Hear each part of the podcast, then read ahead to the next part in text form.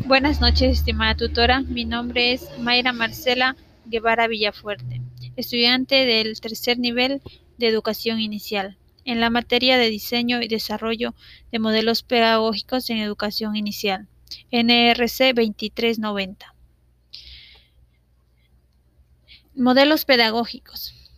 Los modelos pedagógicos constructivistas se refieren a la manera de cómo un concepto en relación con una experiencia asociada o con un concepto en una proposición o estructura conceptual.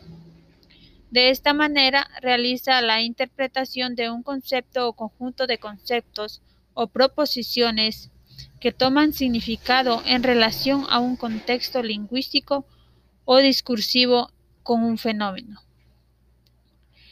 Este se muestra de cómo se aplica un conocimiento a la solución de problemas surgidos en contextos diferentes, aquellos en donde se dio la situación de aprendizaje. Este modelo también utiliza bastante la creatividad, pues explica la manera de cómo se reestructura o se propone estructurar diferentes a las aprendidas, encontradas nuevas relaciones entre conceptos y situaciones. Ahora bien, el modelo socioconstructivista. Este modelo